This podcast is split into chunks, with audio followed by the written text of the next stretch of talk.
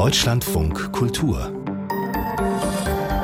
Lesart Heute mit Gesa Ufer. Herzlich willkommen. Bei uns geht's gleich unter anderem um Macht und Ohnmacht einer Mutter.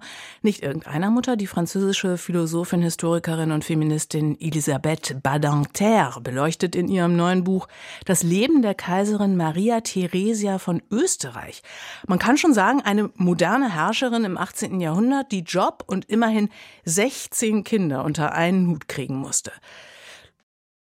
Bild ohne Mädchen, so der Titel eines viel beachteten literarischen Debüts aus der Schweiz. Das Mädchen, das hier im Mittelpunkt steht, bleibt namenlos. Es wächst bei Eltern auf, die sehr mit sich beschäftigt sind. Der Vater kümmert sich um bedrohte Tierarten, die Mutter ist eine Bildhauerin und hat sich ganz und gar der hehren Kunst verschrieben. Beide wissen nicht so recht, wie sie mit ihrer stillen Tochter eigentlich umgehen sollen, was sie mit der anfangen sollen, diesem Kind, das regelmäßig ins Bett macht und stundenlang beim Nachbarn verschwindet. Der heißt Ege, der hat einen Fernseher, eine Videoausrüstung und irgendwann auch ein monströses Geheimnis. Sarah Elena Müller hat Bild ohne Mädchen geschrieben und mit ihr sind wir jetzt in der Schweiz verbunden. Schönen guten Tag, Frau Müller. Guten Morgen nach Berlin. Dies ist ja eine fiktive Geschichte, allerdings eine, die sich so oder so ähnlich unerträglich oft in der Realität abspielt. Was war der Auslöser bei Ihnen, sich mit diesem Thema, mit dem Thema Missbrauch literarisch auseinanderzusetzen? Ich glaube, der Hauptauslöser war, dass es zwischen 20 und 30 so eine Phase im Leben gibt, wo man plötzlich bemerkt, wie einzelne Biografien um einen herum entgleisen und es ist nicht ganz klar, warum. Und ich war dann lange im Gespräch mit verschiedenen Menschen und das ging eben einigermaßen äh, über mehrere Jahre, bis herauskam, was in diesen Menschen vorgeht. Und oft unterschätzen wir, glaube ich, die Langzeitwirkung von kindlichem Missbrauch, der sehr, sehr lange gedeckelt bleibt und irgendwann vielleicht aus ihrem alltäglichen Anlass plötzlich aufbricht und Biografien ins Schlingen geraten. Und so kam ich in Kontakt mit Betroffenen und durfte mit ihnen Interviews führen, durfte mit ihnen sprechen. Ähm, das passt ja auch doch sehr gut, dass Sie sagen, dass Sie Menschen in Ihrem Umfeld kennengelernt haben, denen so etwas passiert ist, denn das Milieu, in der Sie diese Geschichte ansiedeln, das ist auch kein verwahrlostes oder prekäres. In welchen Kreisen befinden wir uns in diesem Buch? Wie kommt zum Beispiel dieser besagte Nachbar, dieser Ege hier in die Gegend? Was ist das für ein Typ? Naja, Ege ist wahrscheinlich so eine Art gescheiterter Künstler. Ähm, vielleicht auch dort angesiedelt, weil ich selber aus der bildenden Kunst komme und mich irgendwie mit den strukturellen Besonderheiten dieses Milieus am besten auskenne. Und andererseits ist er auch sehr nah angesiedelt an einem der Täter. Ich durfte dann auch über eine der Betroffenen mit einem Täter sprechen und ähm, konnte da auch sehr viel aus, aus, aus seinen Ausführungen einbauen in diese Figur. Das ist interessant. Wie und wo haben Sie noch für Ihren Roman recherchiert? Einerseits gibt es ja total viele öffentlich werdende und gewordene Fälle in den letzten 20 Jahren. Also hier in der Schweiz reden wir von Jörg Jecke, in Deutschland war es eher die Odenwaldschule, in Wien der Otto Mühl mit seiner Kommune da gibt es ja unzählige Beispiele, wo man genau dieses Milieu genauer studieren kann. Und andererseits gibt es auch sehr viele Fachstellen. Hier in Bern ist es die Lantana, die sich mit sexuellen Übergriffen an Kindern und Frauen beschäftigt und die auch bereit waren, mit mir zu sprechen über die, ja, eher so die Gemeinsamkeiten der Fälle. Dieser Nachbar, bleiben wir noch mal kurz bei ihm, der trägt einen Namen, nämlich Ege. Das Mädchen, das äh, heißt immer nur im ersten Kapitel das Kind, dann im zweiten Kapitel das Mädchen, dann die junge Frau, dann die Frau. Warum hat dieses Kind dann später die Frau keinen Namen? Ich glaube, mir war das wichtig, dass diese Figur ganz nahe am Zustand des Kindseins bleibt. Und für mich ist das ein ungeschlechtlicher Zustand erstmal. Man kommt als Kind zur Welt, nicht als Mädchen. Und wenn man dann aber später zum Mädchen mehr oder weniger gemacht wird, dann ändern diese Bezeichnungen und Erwartungen der Gesellschaft ja immer an diese Figur. Und durch dass ich sie so radikal immer nur nach diesen quasi äußeren Bezeichnungen benenne, wird ein bisschen die Absurdität klar von diesen Zuschreibungen und dass das vielleicht gar nicht mit dem inneren Gefühl des Kindseins übereinstimmt und auch ein Stück weit diese Figur ausliefert, dem Außen.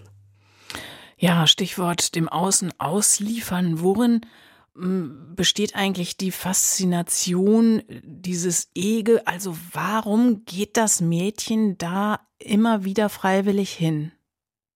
Ich glaube, in der Geschichte gibt es mehrere Aspekte, warum sie sich so gerne bei ihm aufhält. Einerseits wird sie dort paradoxerweise gesehen.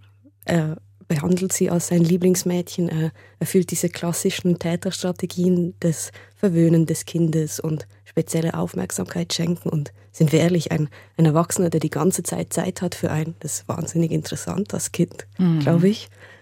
Andererseits gibt es auch diese, diese TVs und die Videos und das Fernsehen, was von Haus aus verboten ist. Und ähm, die alternativpädagogischen Eltern, die finden das überhaupt nicht gut. Das Mädchen ist aber total fasziniert davon und kann nicht aufhören damit. Es ist fast ein bisschen obsessiv mit diesen bewegten Bildern und ist total froh, dass es bei diesem Nachbar Zugang hat zu dem.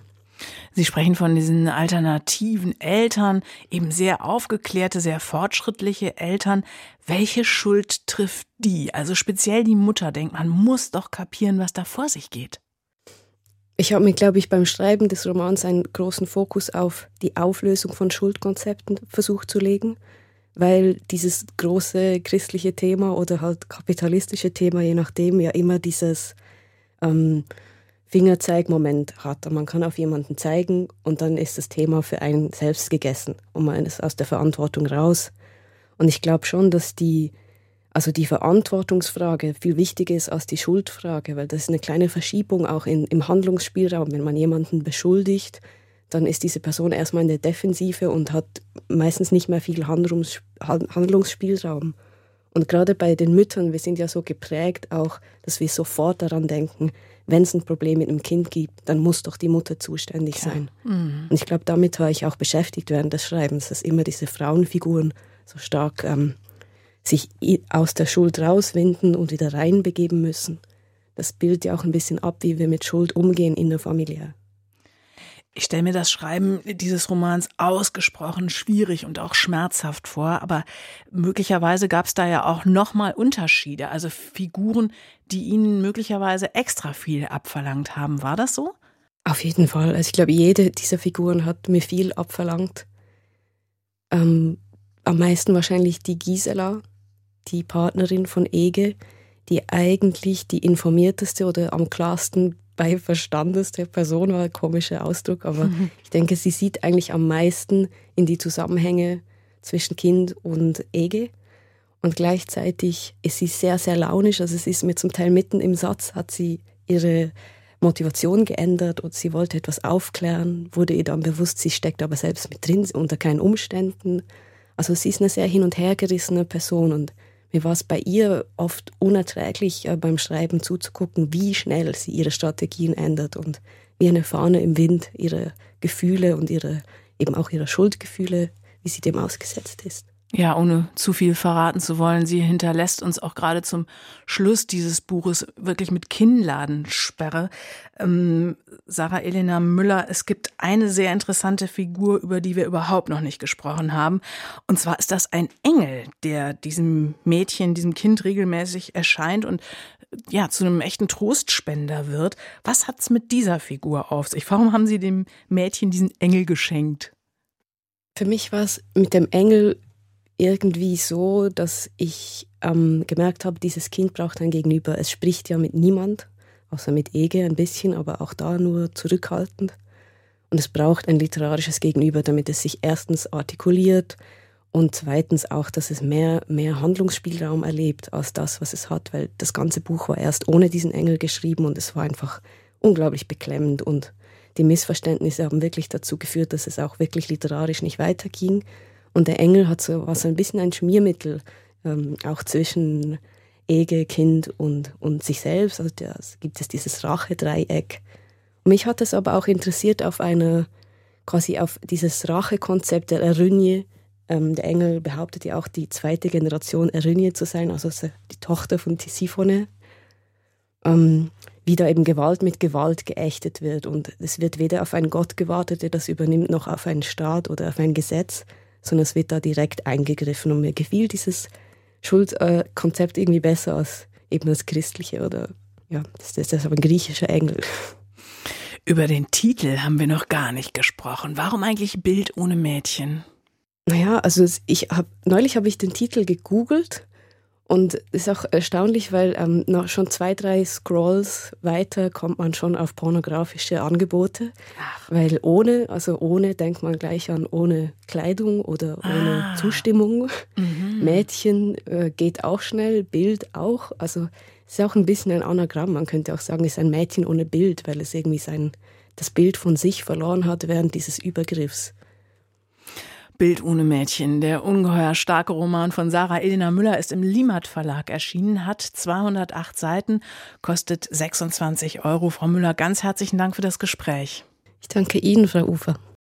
Gestern ist der Schriftsteller, Kritiker, Lektor, Verleger und Literaturentdecker Gerhard Wolf im Alter von 94 Jahren in Berlin-Pankow gestorben. Seit den 50er Jahren war Wolf unermüdlich als leidenschaftlicher Anreger und Förderer gleich mehrerer Schriftsteller und Künstlergenerationen tätig. Auch das Werk seiner Frau Christa Wolf hat er immer eng begleitet. Dabei galt Gerhard Wolf immer auch als Mittler zwischen Ost und West. Mein Kollege Tobias Lehmkuhl hat Gerhard Wolf kurz vor Ausbruch der Corona-Pandemie in seiner Wohnung in Berlin-Pankow besucht. Sie hören einen Auszug aus seinem Feature, das den bezeichnenden Titel Freundschaften trägt. Denn für Freundschaften hatte Gerhard Wolf ein außerordentlich großes Talent. Es mag an der heiteren Art Gerhard Wolfs liegen und ein wenig auch an der Sonne, die an diesen kalten Tag zu den Fenstern hereinscheint, dass die Wohnung so lebendig wirkt. Gerhard Wolf, graues Hemd, braune Lederweste, helles, lichtes Haar. Trotz seiner 92 Jahre hört er gut, braucht lediglich einen Stock, um sich zu stützen, führt dabei aber flink durch die Wohnung. Hier hängt sonst ein großes Bild von Julia Quevedo, das wird gerade ausgestellt, das ist jetzt an Gerda Lepke, Martin Hoffmann. Der Blick nach draußen geht auf den Amalienpark, eine kaum fußballplatzgroße Grünfläche. Und dann haben wir immer ein Domizil in Mecklenburg gehabt sind einmal abgebrannt in Metheln, Neumetheln und dann haben wir das alte Pfarrhaus in Boserin bekommen. Das ist heute ein großer Familiensitz, wo Kinder, Enkelkinder sich treffen können. Über 60 Jahre lang bildeten Christa und Gerhard Wolf eine Lebens- und Arbeitsgemeinschaft. Ohne ihren Mann als ersten Leser und häuslichen Rückhalt wäre Christa Wolfs Karriere als Schriftstellerin gewiss anders verlaufen, so sie denn überhaupt begonnen hätte. Für die DDR ist die Rolle dieser beiden gar nicht zu überschätzen, weil da waren sie äh, für viele Menschen ein Sprachrohr. Christa Wolf auch oft so eine Art Kummerkasten, wo die Leute endlich äh, auf den Lesungen vor allen Dingen aussprechen konnten, was sie bedrückte. Angela Drescher war Lektorin von Christa Wolf beim Aufbauverlag und hat dort auch ein Buch von Gerhard Wolf betreut, den 2020 erschienenen Band mit Erinnerungen an befreundete Künstler und Schriftsteller. Herzenssache. Gerhard Wolf war nicht nur der Lebens- und Arbeitsgefährte seiner Frau, er war außerdem Verleger, Herausgeber, Kurator, Initiator und nicht zuletzt eben auch Autor. Gerhard Wolf war so ein Kommunikator, der ist ja so ein Netzwerker, der mit, mit ganz vielen Künstlern, Schriftstellern und bildenden Künstlern sehr eng befreundet war, der die sehr gefördert hat, der sie zusammengebracht hat, er hat ja auch einige Freundschaften, die Christa Wolf dann äh, gepflegt hat, angestiftet. Er ein Anstifter. Gerhard Wolf war ein Anstifter, ist ein Anstifter, der sich natürlich sehr verdient gemacht hat, vor allen Dingen die, um die DDR-Lyrik, die ja in den 60er Jahren eine ganz, ganz große Rolle gespielt hat. Also Volker Braun und Mickel und andere die sind damals bekannt und wichtig geworden.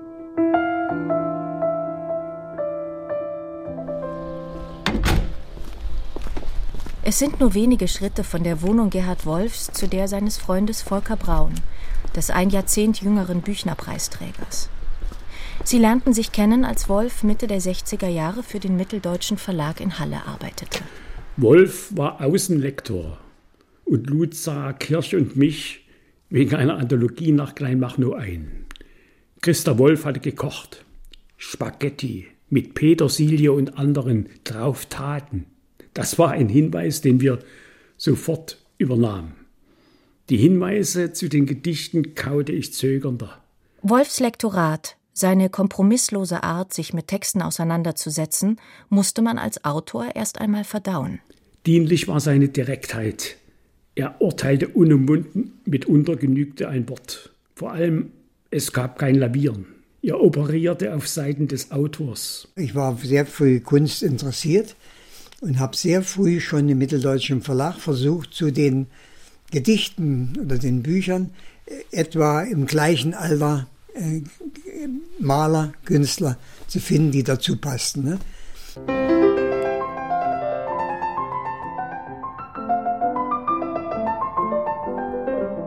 Mut und Geschick zeichneten Gerhard Wolf als Lektor und Verleger aus. Ein untrügliches Gespür für Qualität und eine große Leidenschaft für die Dichtung. Als Autor schrieb er Bücher über Louis Firnberg, Friedrich Hölderlin und Johannes Bobrowski, setzte sich als Herausgeber für Georg Maurer, Erich Arndt und Thomas Brasch ein. Und immer wieder war er der erste Leser der Romane seiner Frau.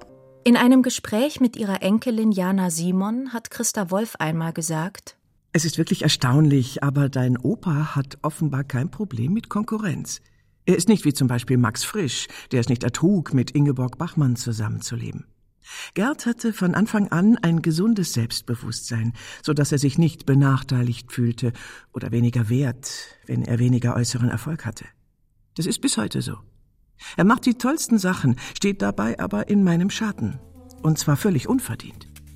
Manchmal ist das für mich mehr ein Problem als für ihn.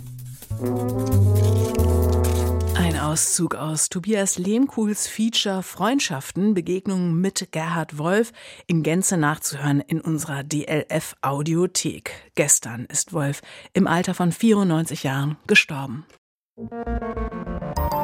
Deutschlandfunk Kultur Buchkritik Elisabeth Badinter ist eine einflussreiche französische Philosophin und Historikerin. Seit den 80er Jahren ist sie bekannt als die Kritikerin des Mythos von der Mutterliebe oder auch vom Mutterinstinkt.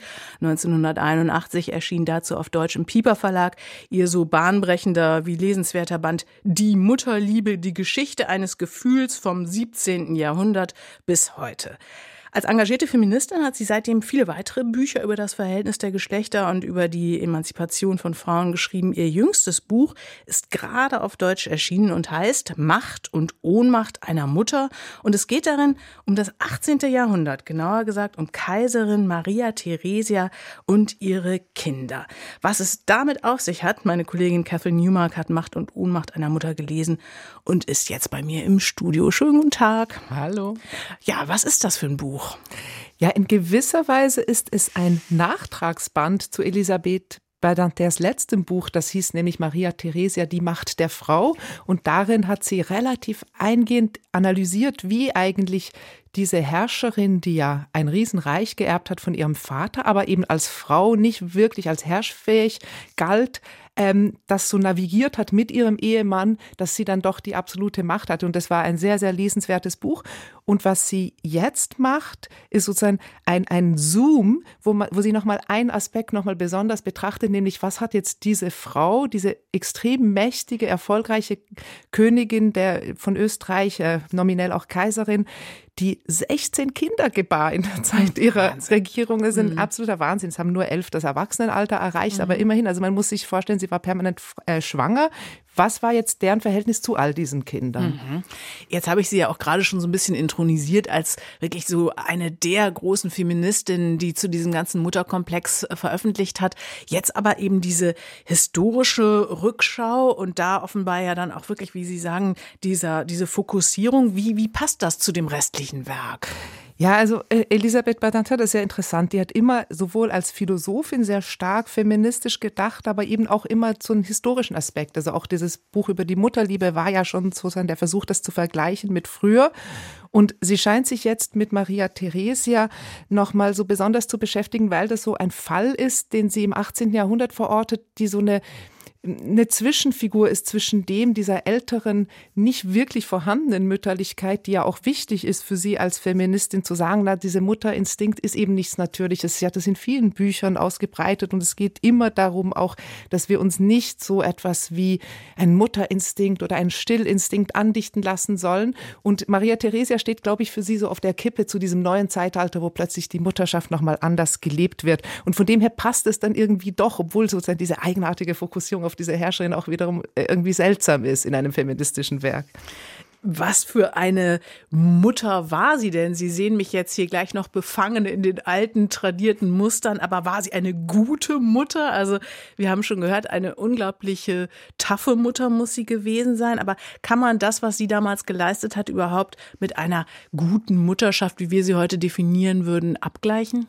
Jein. Also, Elisabeth Badinter versucht das. Und sie sagt, sehr zu Recht, dass Maria Theresia im Vergleich zu anderen Müttern der Zeit, vor allem aus dem Hochadel, vor allem Herrscherinnen, eine sehr aufmerksame Mutter war. Sie hat sich wahnsinnig um ihre Kinder gesorgt. Sie hat sie alle bei sich behalten. Sie hat sie nicht irgendwo ausgelagert, wie es die französischen Königinnen taten. Sie ist auch nicht irgendwie einfach auf den Jagdausflug gefahren, obwohl ein Kind zu Hause gestorben ist. Also sie hat sich immer, sie hat ungewöhnlich stark getrauert um die Kinder, die bei der Geburt oder in der Kindheit gestorben ist. Also sie war sehr aufmerksam. Aber das heißt nichts, auch nur ansatzweise ähnliches, wie wir es heute unter einer Mutter verstehen würden. Also das ist schon auch trotz allem ein sehr distanziertes Verhältnis. Und was man dann eben sieht, sie ist auch gerade dann im Erwachsenenalter, da geht es ja dann auch um Politik, da geht es um Herrschaftspolitik, wer wird mit wem verheiratet. Da ist sie in gewisser Weise wahnsinnig übergriffig und control-freaky. Also sie lässt diese Kinder auch nie, nie, nie ins Erwachsenenleben los. Sie schreibt ihnen Briefe, wo sie ihnen Anweisungen gibt, wie sie sich ganz genau zu verhalten haben. Sie lässt sie ausspionieren und ähm, hat immer irgendeinen Vertrauten bei all diesen verschiedenen Höfen, dem sie dann sagt, ja, bitte schreiben Sie mir so oft wie möglich und nutzen Sie zur Not auch einen berittenen Boten. Ich muss alles wissen, sozusagen über was meine Tochter jetzt am Hof von Neapel macht. Also von dem her, es ist ein durchmischtes Bild, würde ich sagen. Was aber auf jeden Fall deutlich wird, wenn man ihnen zuhört, dass es ein extrem lebendiges Bild wird dieser Figur. Wir können uns diese Frau unglaublich gut vorstellen. Was hat sie sonst überzeugt? Ja, also dieses Lebendige, weil die Elisabeth Badinter geht ja vor allem, also Hauptquellen sind wirklich Briefe. Sie hat also offensichtlich diesen riesigen Briefschatz also durchgelesen und die besten Sachen rausgepickt. Das heißt, man ist sehr, sehr nah dran. Man hat immer diesen Originalton, der natürlich auch so befremdlich ist. Also ich werfe mich ihnen zu Füßen, meine geliebte Mutter, sie, nichts macht mir mehr Freude, als ihnen zu gefallen und so weiter, all diese Dinge. Und aber der Claim, den sie dann macht, dass Maria Therese in gewisser Weise schon ganz nah an uns modernen Müttern ist, den würde ich nicht ganz mitgehen. Also ich fand es eine lustvolle Lektüre, einfach auch, weil es so fern und so fremd ist und weil man so einen Inneneinblick kriegt auch, aber in ein letztlich auch total kaputtes Milieu, diese, diese intriganten hm. Herrscherschichten im Europa des 18. Jahrhunderts. Also die Identifikationsfläche ist dann doch irgendwo auch begrenzt. Sagt Catherine Newmark über Elisabeth Badinter, Macht und Ohnmacht einer Mutter, Kaiserin Maria Theresia und ihre Kinder. Das Buch ist bei Schollner erschienen, ins Deutsche übersetzt, übersetzt von Stefanie Sing, 208 Seiten dick und kostet 26 Euro. Herzlichen Dank. Dankeschön. Einmal pro Woche lassen wir uns hier in der Lesart von Buchhändlern und Buchhändlerinnen Lieblingstitel empfehlen, die sonst vielleicht nicht zwangsläufig in irgendwelchen Charts oder Listen auftauchen, obwohl die Bücher das eigentlich mehr als verdient hätten. Heute kommen diese Buchtipps von Walter Fennen aus der Buchhandlung Schmeds am Dom in Aachen. Ich grüße Sie, Herr Fennen. Guten Morgen. Schmeds am Dom, also der Name lässt ja schon vermuten, dass Sie, wenn Sie da am Fuße des großen Aachener Doms Ihren Buchladen haben, wahrscheinlich auch viel mit Touristen und Laufkundschaft zu tun haben, richtig? Das ist richtig. Wir haben sehr viele Besucher, die zu uns in die Buchhandlung kommen, die als Stadtbesucher unterwegs sind. Ähm, aber spannender für uns sind natürlich ähm, diese Besucher, die kaufen so die üblichen Dinge, Postkarten, kleine Stadtführer, einen, Magneten für einen Kühlschrank. Aber spannender sind für uns natürlich die Besucher, die sich äh, für die Bücher interessieren, die wir entdeckt haben und die wir gerne empfehlen. Und drei von denen stellen Sie uns vor. Ausgesprochen passend empfehlen Sie uns ein Buch von Claudia Pinheiro aus dem Unionsverlag, das da schlicht heißt Kathedralen. Es geht da um einen unaufgeklärten Mordfall, der noch Jahrzehnte später eine argentinische Familie spaltet. Inwiefern? Ja, Sie sagen, das ist ausgesprochen passend zum Thema Dom. Äh, ich wäre da ein bisschen vorsichtig mit dieser Einschätzung. Es ist ein ungeheuer gut geschriebenes Buch dieser Autorin Claudia Pinheiro, die ich sehr schätze. Ähm, es geht sehr stark tatsächlich um den Glauben beziehungsweise um äh, eine streng katholische Erziehung. Äh, der Mordfall, der passiert ist, der hat ähm, dazu geführt, dass Lia, das ist die erste Erzählerin im Buch, dem Glauben total abgeschworen hat.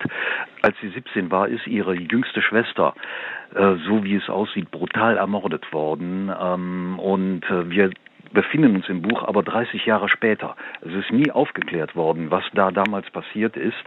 Ähm, und 30 Jahre später, die Familie ist auseinander. Lia ist so weit weggegangen, wie es nur eben für sie möglich war. Sie hat in Lissabon eine Buchhandlung aufgemacht und ähm, hat keinen Kontakt mehr zu ihrer Familie, hat alles komplett abgebrochen. Äh, eines Tages steht ein junger Mann in der Buchhandlung und ähm, sie sieht die Familienähnlichkeit. Es ist ihr Neffe. Und äh, mit diesem Besuch äh, beginnt beginnt ein Nachforschen nach dieser Geschichte, die da damals passiert ist und wie Claudia Pinheiro das aus der Sicht von fünf beteiligten Personen dieser Familie aufbaut ähm, und der Aufklärung dieses Todes oder der Erklärung dieses Todes des jungen Mädchens ähm, näher bringt. Das ist grandios erzählt. Es wird die Daumenschraube nach hinten immer stärker angezogen und es ist mir kalten Rücken runtergelaufen.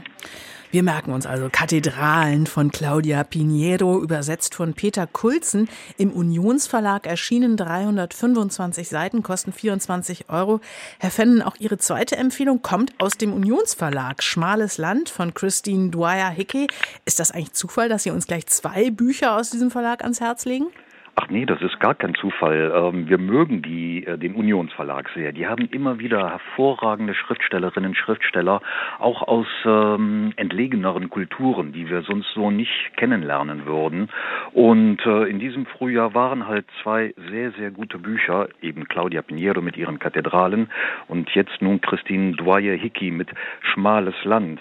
Wenn das Land schmal ist, äh, das Buch ist dick. ähm, das ähm, hat mir viel Spaß Spaß mhm. gemacht. Ähm, Im ersten Moment, als ich das Buch in die Hand bekam, habe ich gedacht, ach nee, nicht schon wieder ein Roman über Cape Cod. Äh, es gibt viele Romane, die auf Cape Cod, diesem Luxusressort sozusagen, dem Sommerressort der Reichen äh, und der, äh, der Wohlhabenden in den, äh, im Nordosten der USA spielen. Und die langweilen mich eigentlich. Und deswegen wollte ich gar nicht so richtig dran an das Buch, aber es ist was völlig anderes diesmal. Die Autorin ist auch keine Amerikanerin, sie ist Irin. Mhm. Ähm, und das hat für mich so einen wohltuenden Abstand äh, zu, die, zu der nordamerikanischen Erzählweise, sagen wir ruhig auch, äh, gegeben. Spannend. Das, ja, wir können ja. vielleicht mal ganz kurz zusammenfassen. Es geht um einen zehnjährigen deutschen Waisenjungen, Michael, der im Jahr 1950, ja, wirklich mit einem Comicheft und einem Schokoriegel im Gepäck äh, nach Cape Cod, also in die USA, verschifft wird. Und nicht zufällig ziert ein Edward Hopper Gemälde das Buchcover, denn wo landet Michael? Beim Ehepaar Hopper. Ähm, hat Sie die Erzählperspektive überzeugt? Die hat mich überzeugt. Äh, es ist auch ein kleines bisschen berichtige ich da. Er ist schon äh, fünf Jahre in den USA. Mhm. Äh, er ist adoptiert worden. er hat es geschafft oder es, ist ihm widerfahren, dass er aus Berlin, aus dem zerstörten Berlin wegkommen konnte mit Hilfe englischer Nurses. Mhm. Ähm, in den USA adoptiert worden ist von einer jungen Familie in New York, eine arme Familie. Und durch einen Zufall hat diese Familie Kontakt äh, zu einer Dame, die wohltätig ist. Und das ist eine reiche, vermögende Frau, die auf Cape Cod ihren Sommerurlaub immer verbringt mit ihrer Familie. Die haben selber auch einen zehnjährigen Sohn und die hat jetzt äh, beschlossen, den armen Michael oder Michael, wie er genannt wird, ähm, über den Sommer ähm, aufzunehmen, damit der sich mal von der Stadt erholen kann. Michael ist schwer traumatisiert. Er hat diese ganzen Kriegserlebnisse als kleines Kind, äh, kann er nicht verarbeiten. Er kommt jetzt äh, in diese reiche Gegend und äh, Edward Hopper und seine Frau sind Nachbarn. Die leben sehr zurückgezogen ähm, mhm. und interessanterweise wird im Buch jetzt nicht nur die Geschichte von ähm, Michael und dessen langsamer Annäherung an dieses Ehepaar Hopper erzählt, sondern es wird auch so die Situation des alternden Künstlers, der auf einmal keinen Input mehr hat, der auf der Suche ist nach einem neuen Motiv, der kein Bild mehr sieht, was er machen konnte. Die wird erzählt, diese Geschichte, und damit ist es auch die Geschichte des Ehepaares Hopper, äh, die brillant geschrieben ist. Ja. Schmales Land heißt dieser Band. Christine Dwyer Hickey, übersetzt ins Deutsche von Uda Strätling, erschienen eben nochmal im Unionsverlag. 464 Seiten dick und 26 Euro ist der Preis. Jetzt haben wir noch, noch ganz wenig Zeit für Ihre dritte Empfehlung. Schmelzwasser von Patrick Chan. Das ist die Geschichte, die auch kurz nach dem Zweiten Weltkrieg in einer Kleinstadt am Bodensee diesmal einsetzt. Man muss sagen, die braune Gesinnung hält sich hartnäckig im Ort, aber es gibt einige, die das ändern möchten. Wen lernen wir da kennen? Ja, da lernen wir Emilie Reber kennen. Die ist Buchhändlerin und sie hat mithilfe der französischen Besatzungsmacht oder der Verwaltungsmacht die Erlaubnis bekommen, eine Buchhandlung aufzumachen und eine Leihbibliothek. Und Emilie Reber hat ein ganz, ganz hohes Niveau im literarischen Bereich. Sie stellt in die Buchhandlungsschaufenster nur die Bücher aus, die von deutschen Autoren sind, die sich vor dem Krieg kritisch gegen die Nazis äh, gewehrt haben und oder geäußert haben.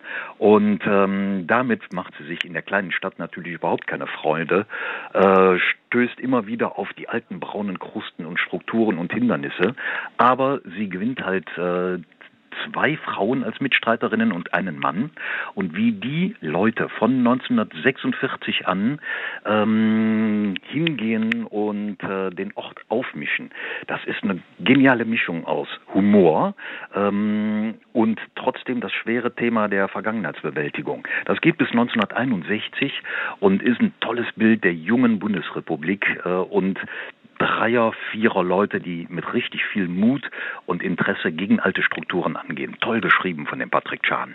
Super, also Schmelzwasser merken wir uns. Patrick Chan, der Autor, erschien bei Braumüller, 336 Seiten dick und 25 Euro ist hier der Preis. Walter Fennen ist Buchhändler bei Schmetz am Dom in Aachen. Ganz herzlichen Dank für Ihre interessanten Empfehlungen und ja, einen schönen Tag für Sie, Herr Fennen. Für Sie auch, vielen Dank. Tschüss. Tschüss. Straßenkritik. Mein Name ist Sulza Petra. Ich habe eine Bildergalerie in Schumhausen und lese seit meiner frühesten Kindheit alles, was ich erwische. Und ein Buch, das mir besonders interessiert hat, war Der Zug der Weisen. Die Autorin heißt Christina Baker Klein. Da geht es um eine irische Einwandererfamilie, die nach New York auswandert. Die Kinder verlieren dann ihre Eltern beim Brand und die Kinder, also das war damals so üblich, von irischen Einwanderern werden einfach in Züge gesetzt und irgendwo hingefahren zu Farmern. Also ganz eine grauenhafte Geschichte, worüber in Amerika eigentlich nie berichtet wird. Ich konnte mir eigentlich unter dem Titel gar nichts vorstellen und habe dann einfach mal angefangen zu lesen. Dann hat es mich begeistert. Der Zug der Weisen von Christina Baker Klein, gelesen von Petra Sulzer in Schrobenhausen. Der Roman ist bei Goldmann erschienen, übersetzt von Anne Fröhlich. Das Taschenbuch mit 352 Seiten kostet 11 Euro.